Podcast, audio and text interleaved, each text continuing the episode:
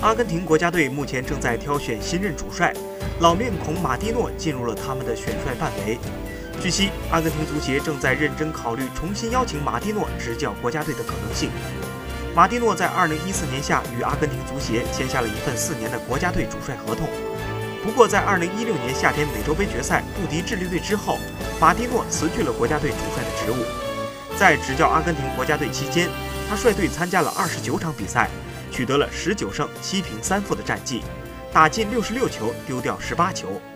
值得一提的是二零一三年比拉诺瓦因病辞职巴萨主帅，梅西曾钦点马蒂诺执教巴萨。目前，马蒂诺正在执教美国大联盟的亚特兰。